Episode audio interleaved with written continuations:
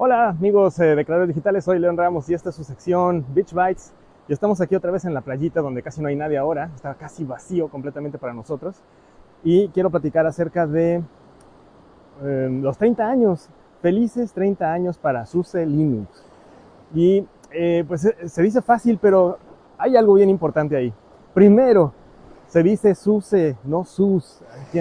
A quien, escuchen que diga SUS, denle un zape. Eh, SUSE es una compañía alemana y el acrónimo de SUSE significa Software und System Entwicklung. En español es desarrollo de software y de sistemas. Y el alemán y el español se pronuncian igual, entonces se dice SUSE, no SUS. Entonces hay, ahí denle un zape a los gringos, ¿no? Pero los felices 30 años son bien interesantes. La compañía se funda el 2 de septiembre de 1992. Y eso está radicalmente interesante. Un año, justo un año después de que sale el primer kernel de Linux. El kernel de Linux sale en el 91. Y estos canijos en el 92 ya estaban dando soporte y servicio sobre este sistema. ¡Pum! A mí me explotó la cabeza porque la verdad es que yo no lo haría. Yo no me atrevería a fundar una compañía sobre algo que apenas tiene un año que salió la versión inicial. Es software libre y no sé si, siquiera va a funcionar. Así de, así de temerarios son, o fueron en su momento. Y vaya, pues este, enhorabuena para estos 30 años de, de esta compañía, que eh, pues fue la primera en dar servicio de, de, Linux y sigue ahí, sigue, sigue SUSE dando lata con su, su, su Linux eh, por, eh, por, así que empresarial y también su versión este, community, su versión de comunidad, la OpenSUSE. Entonces, bueno, saludos a los que han trabajado por allá, los que han pasado como communities o los que han estado trabajando en, en, en la, ahora sí que directamente para la empresa de SUSE o en su momento Nobel cuando, cuando lo adquirió. Entonces, saludos a señor Agustín, saludos al señor Mike.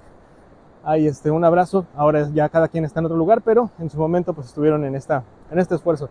Y para los que siguen allá, pues bueno, un saludo y pues repóntense, díganos cómo van a festejar sus 30 años que se dice fácil y tal vez en historia de la humanidad 30 años es muy poquito o se antoja nada, pero en años de sistemas o en años de tecnología, ustedes y yo sabemos que 30 años son 30 años perro, por lo que ya estamos hablando de una empresa viejita, una empresa de muchos años. Entonces, bueno, eh, ustedes díganme cómo consideran a, a SUSE, qué es lo primero que les viene a la cabeza cuando escuchan SUSE y si la consideran una empresa tan viejita o este, pues ya más reciente, ¿no? Entonces, bueno, hasta ahí la parte de los 30 años de SUSE, de SUSE Linux. Y por otro lado, eh, también hoy tuve la oportunidad de asistir a un, uh, a un webinar acerca de las SD branches de networking de Aruba.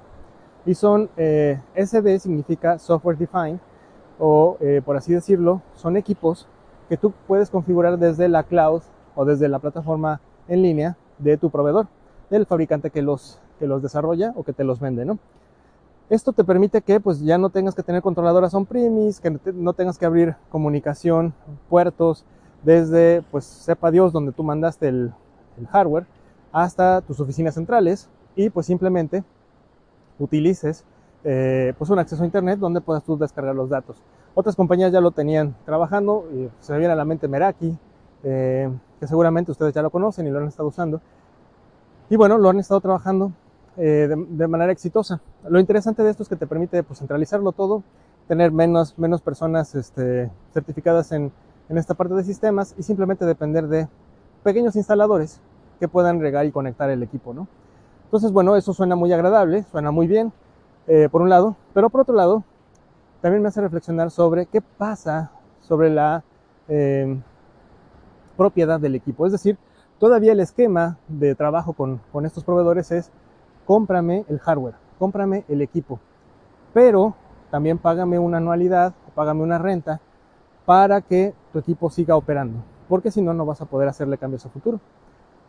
Esto quiere decir que tenemos un esquema híbrido. Soy dueño de los fierros hasta que se tenga que renovar el contrato, ¿no? O sea, la, la anualidad. Eh, y cuando no lo pago, me quedo con un equipo que se vuelve un bonito papel O no le puedo hacer cambios porque no puedo entrar a la controladora, ¿no? Entonces, esto me lleva a pensar que eh, pues tal vez tenemos que llegar a un lugar o estamos invariablemente llegando a un lugar en donde ya no es necesario comprar el equipo y tal vez vamos a enfrentarnos con este dilema tipo iPhone en donde, pues mira, de todos modos lo vas a cambiar un poco, los equipos llegarán a un final de vida al EOL, entonces, pues ¿para qué lo estás comprando? Mejor réntamelo y eh, completamente no eres dueño de la caja, no eres dueño de la plataforma que la hace funcionar, simplemente me la rentas y cuando termine la renta, pues me la renuevas y tienes acceso a la, tecnología más reciente. Entonces nunca pasas de moda, siempre estás como que al día, ¿no?